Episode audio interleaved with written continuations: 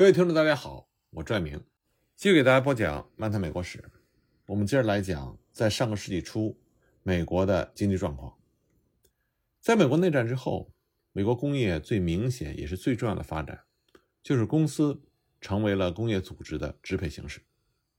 在1865年之前，法人体制只是广泛的应用于运输、保险、银行这些行业，在较小程度上应用于纺织业。但是，随着工业单位的扩大、大规模生产技术的传播和1865年之后托拉斯运动的发展，公司就迅速取代了业主所有制和合作经营，成为了将资本和劳动结合起来的主要机构。到了1899年，公司生产出全部制造产品的66%，十年之后，也就是世纪之交，增加到了79%。在19世纪后半期。经营美国公司并且做出重大决定的人，通常占有他们控制的财产。但是，由占有公司的人统治公司的情况，从1900年到1920年，在一种新的趋势面前就逐渐消失了。这种新的趋势呢，就是出现了巨大的超级公司，它的所有权也如此扩散，以致在所有权和管理之间不可能有真正的相互关系。换而言之，大公司出现的结果之一，就是职业经理阶级权力的确立。这个阶级只在理论上对股东们负责。刺激超级公司发展的最重要的原因是银行家的活动进入到运输和工业界。这个过程呢，在1893年经济恐慌以及之后的时期首次大规模的开始。当时两个主要的华尔街投资公司——摩根公司和库斯罗比公司。着手调整和巩固破产的铁路资产。摩根公司在恢复破产的铁路方面如此成功，所以呢，摩根他开始寻求机会，把他的控制伸展到工业中去。很快，他的机会就来了。当时，安德鲁·卡内基与其他的一些精密钢产品的制造者之间发生了激烈的竞争，这让当时美国整个的钢铁业就陷入到混乱的价格战争中。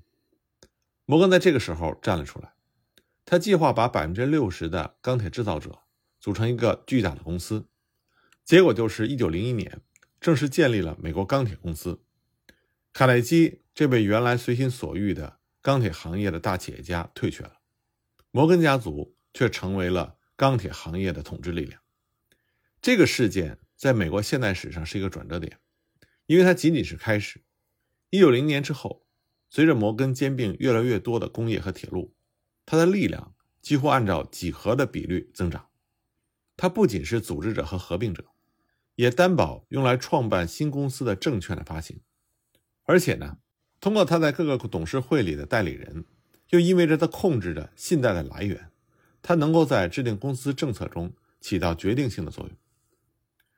虽然银行家合并和控制的过程，直到上个世纪二十年代还没有达到顶点，但是这种大公司的特性。所有权和管理方面的激烈变革，到了一战爆发的时候，已经非常明显了。这个时候呢，超级公司它支配着很多美国的企业领域，包括钢铁、铁路、煤矿、农业机械、铜、电话电报和其他的公用事业。尽管这些财产也是由无数的股东所占有，但是控制已经从所有人转向了向董事会负责的管理阶级手中，而这些董事会。则往往受惠于投资银行家。工业控制权的集中运动在一战之前经历了两个阶段。第一个阶段的托拉斯运动开始于1879年，大约是在1890年结束的。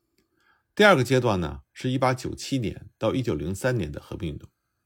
在这个运动里，联合体主要是通过控股公司的形式构成的，也就是一个母公司占有其各个子公司的股票。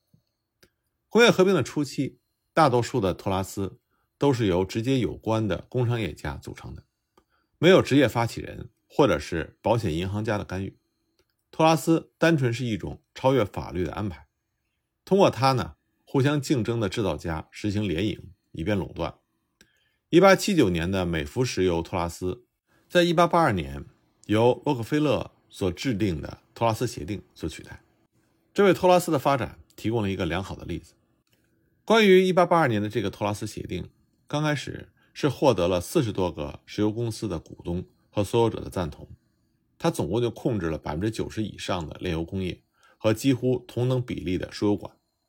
其次呢，这个协定对成员公司的资产进行估价，并且发行了每张票面价值一百美金的托拉斯证券，按照上述的估价交换各个公司的财产，最后呢，合并起来的财产由根据股票所有权选举出来的九位托管人管理。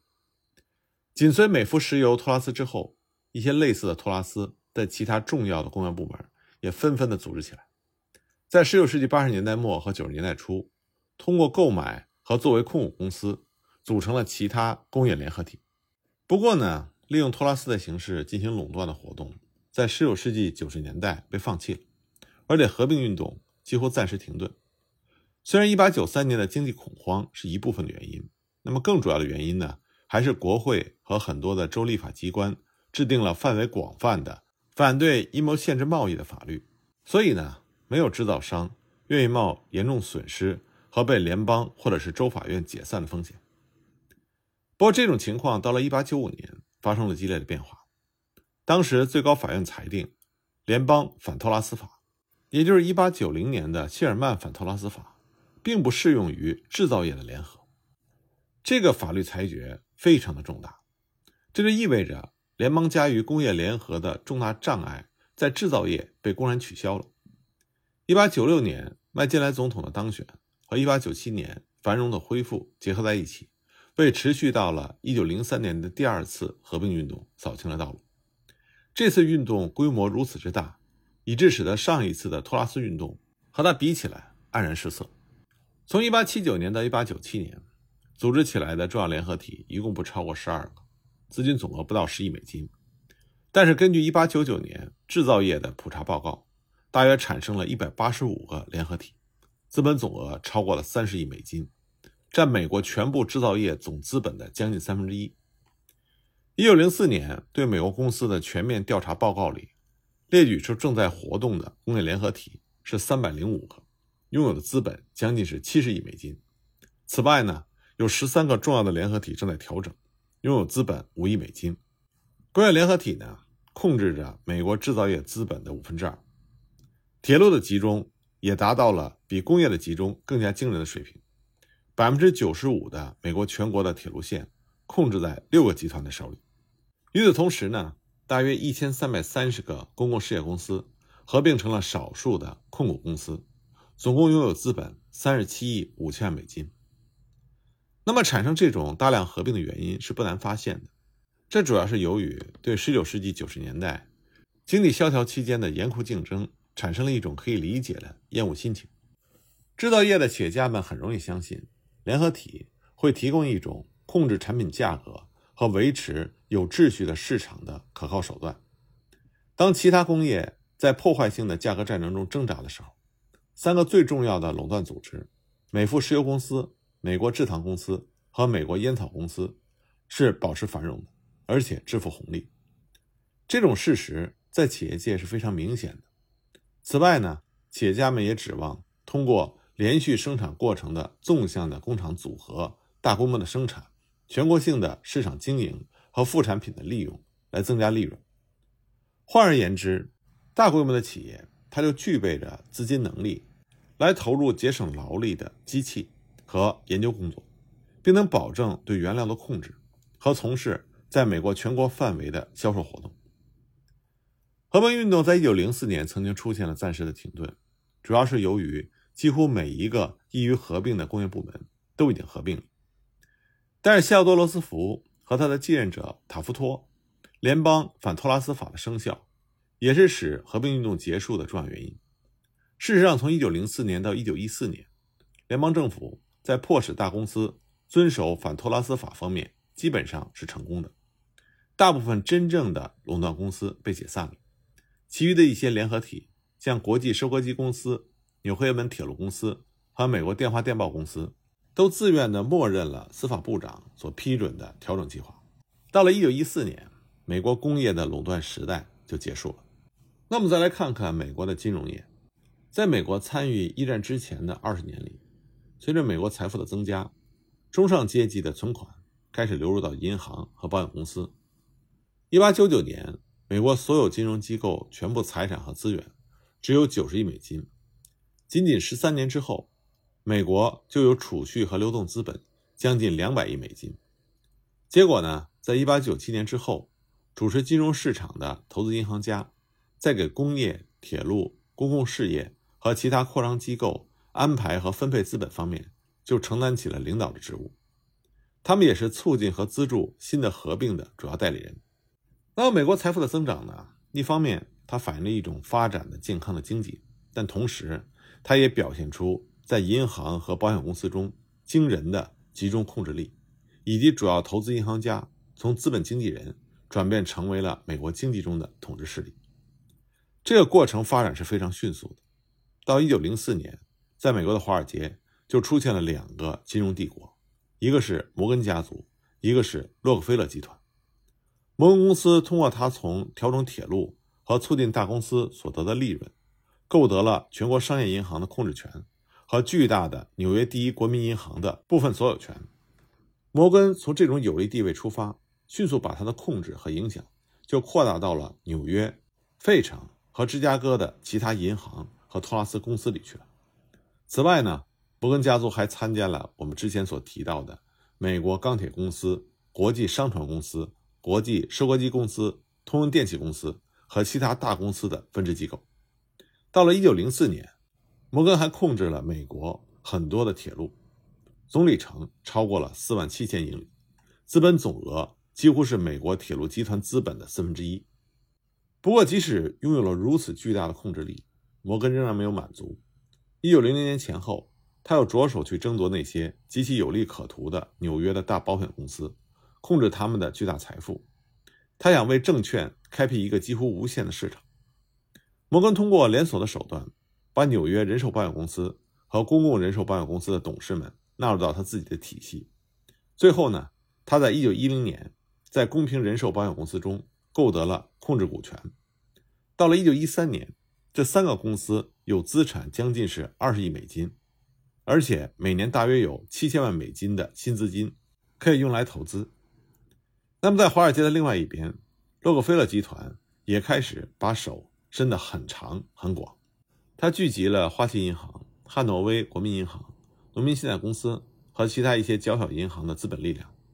掌控了美孚石油公司、联合太平洋、南太平洋和其他九条主要铁路，同时也是华尔街摩根主要的竞争对手。库恩罗比公司的实际掌控人，就这样，摩根和洛克菲勒帝国构成了美国企业和商业生活的心脏。一九零七年之前呢，这两个庞然大物并不是始终和平相处的，他们会争夺铁路公司和保险公司，而且他们之间的竞争有的时候非常的激烈，甚至会到公开冲突的地步。一个最明显的例子，就是对大部分西部横贯美洲大陆铁路的控制。一九零一年呢，